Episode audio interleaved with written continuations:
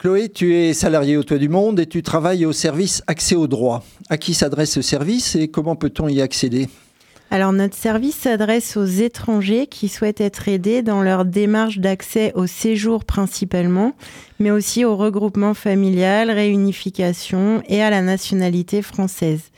Donc on y accède en téléphonant au secrétariat du Toit du Monde le matin pour obtenir un rendez-vous.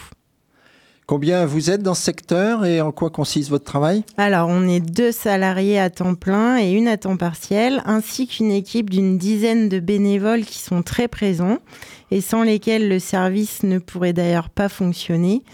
Notre travail consiste dans un premier temps à faire une sorte de diagnostic en questionnant la personne reçue au sujet de son parcours migratoire et administratif pour bien comprendre sa situation et évoquer avec elle les différentes possibilités pour accéder à un titre de séjour.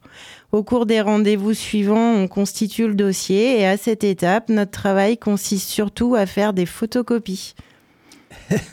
Auparavant, tu travaillais à la SPADA, structure de premier accueil des demandeurs d'asile, au sein de l'association Coalia.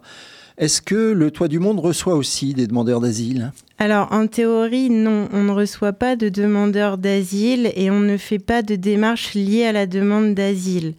Euh, ce public, il est accueilli par des dispositifs spécifiques.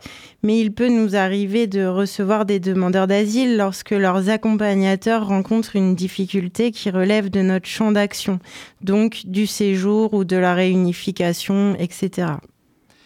Combien de personnes vous recevez par an et de quel pays euh, principalement?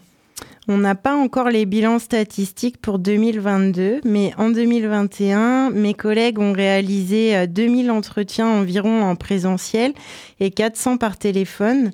Les personnes viennent de pays variés, mais principalement Afrique de l'Ouest, Moyen-Orient et Caucase. Est-ce que vous recevez des exilés ukrainiens? Alors non, pas spécialement. Il y a un dispositif qui leur est dédié et qui fonctionne plutôt bien, donc ils n'ont pas besoin de nous. Quelles sont les principales difficultés rencontrées alors en ce moment, les principales difficultés, elles sont liées à la dématérialisation, dématérialisation des prises de rendez-vous à la préfecture, mais aussi de certains dossiers de titres de séjour et même du dossier de naturalisation depuis peu. C'est compliqué à la fois pour nous les salariés qui devons nous familiariser avec des plateformes en ligne qui ne fonctionnent pas toujours au top et c'est compliqué, bien sûr, pour le public accompagné qui n'est pas forcément euh, ni à l'aise ni autonome avec les outils numériques. Donc il faut espérer qu'il y aura toujours des modalités alternatives pour ces populations parfois éloignées du numérique.